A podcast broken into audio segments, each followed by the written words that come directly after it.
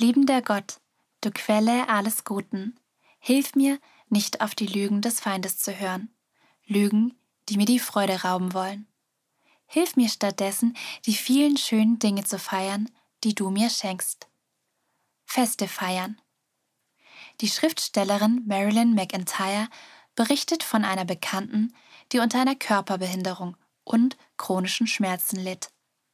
Dadurch konnte sie ihre Talente nicht so entwickeln, wie sie es sich wünschte. Dennoch war ihr Motto, das Gegenteil von Neid ist Feiern. Es gelang ihr bis zu ihrem Tod, Freude auszustrahlen und mit anderen zu feiern. Aus jeder Begegnung mit ihr ging man gestärkt heraus. Der Gedanke, das Gegenteil von Neid ist Feiern, lässt mich nicht mehr los und erinnert mich an Menschen in meinem Leben, die diese Art von Freude ausstrahlen, die sich nicht mit anderen vergleichen muss, sondern tief und echt ist. Neid oder Eifersucht holen uns schnell ein. Sie wachsen auf unseren tief sitzenden Verletzungen, Wunden und Ängsten und flüstern uns ein, wenn wir nur so wären wie so und so, dann ginge es uns besser.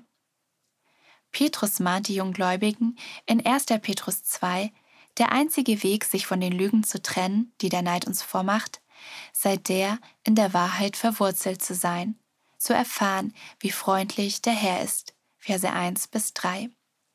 Wir können einander von Herzen lieben. Kapitel 1, Vers 22. Wenn wir die wahre Quelle unserer Freude kennen, das ewige Wort Gottes. Vers 23. Wir können das vergleichen lassen, wenn wir daran denken, wer wir wirklich sind. Ein auserwähltes Volk, Gottes persönliches Eigentum, das er aus der Finsternis in sein wunderbares Licht gerufen hat. Kapitel 2, Vers 9.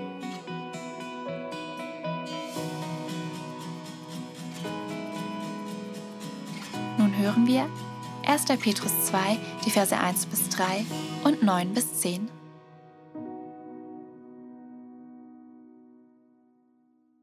Trennt euch deshalb von aller Bosheit und jeder Form von Betrug. Entscheidet euch gegen alle Heuchelei und Eifersucht und üble Nachrede. So wie ein Säugling nach Milch schreit, sollt ihr nach der reinen Milch, dem Wort Gottes, verlangen, die ihr benötigt, um im Glauben zu wachsen und das Ziel der Erlösung zu erreichen. Denn ihr habt erfahren, wie freundlich der Herr ist. Aber ihr seid anders, denn ihr seid ein auserwähltes Volk, ihr seid eine königliche Priesterschaft, Gottes heiliges Volk, sein persönliches Eigentum.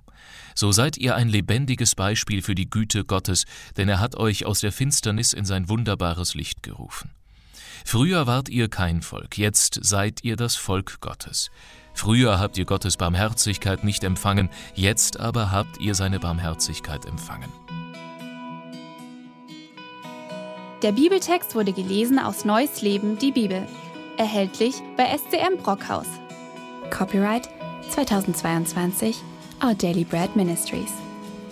Weitere Andachten finden Sie unter www.unsertäglichbrot.org.